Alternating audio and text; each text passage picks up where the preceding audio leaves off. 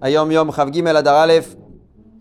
Une ligne où le rabbi ramène, en vérité, il cite une lettre que le précédent il a envoyée à des, rabbanim, ou peut-être un rave en particulier.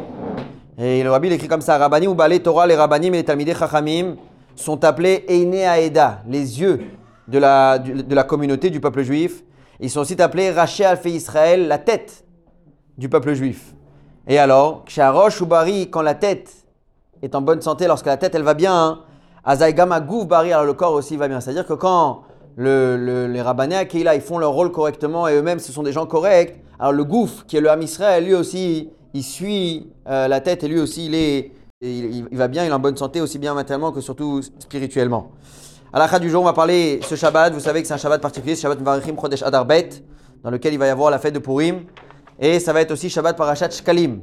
Shabbat Parashat Shkalim, la Gemara, la Mishnah nous dit, il y avait une mitzvah, il y avait à l'époque du Bet Amigdash, où chaque juif devait donner Machatit à Shekel, devait donner un demi-shekel pour les korbanot du Bet Amigdash.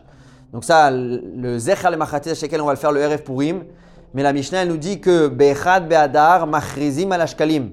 Le 1 Adar, à l'époque du Beth Amikdash, on faisait une annonce et on annonçait comme quoi qu'il ne faut pas oublier, rappelez-vous de ramener de l'argent, rappelez-vous de rapporter vos, vos shkalim.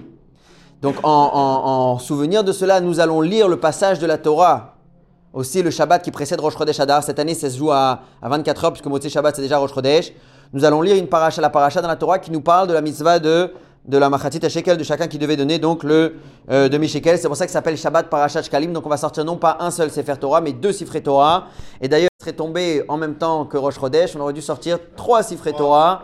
Euh, un pour la paracha de la semaine, un pour Rosh Chodesh et un pour Shabbat Shkalim. Ensuite, il va y avoir, un peu plus tard, on l'annonce déjà maintenant, on en parlera aussi, le Shabbat qui précède Purim, ça s'appelle Shabbat Zachor.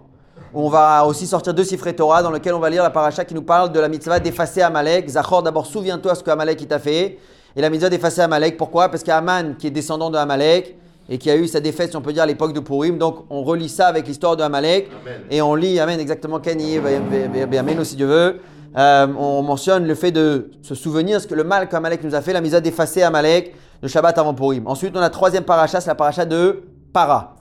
Para qui nous parle de la purification par la vache rousse, qui est en réalité la préparation à la fête de Pessah. Les Juifs, pour pouvoir faire le Corban Pessah, tout le monde devait être pur. Et donc, il fallait absolument passer par ce- ce- ce- cette purification, ce qu'on appelait la haza, le fait d'asperger des eaux, ce qu'on appelait mechatat, les eaux de la vache rousse. Et ça, donc, comme ça se faisait avant, le, avant, la fête de Pessah, bien avant d'ailleurs.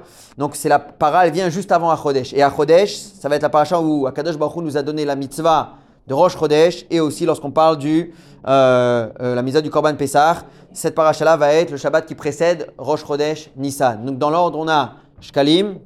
Ensuite, un peu plus tard, on a Zachor, juste avant Purim.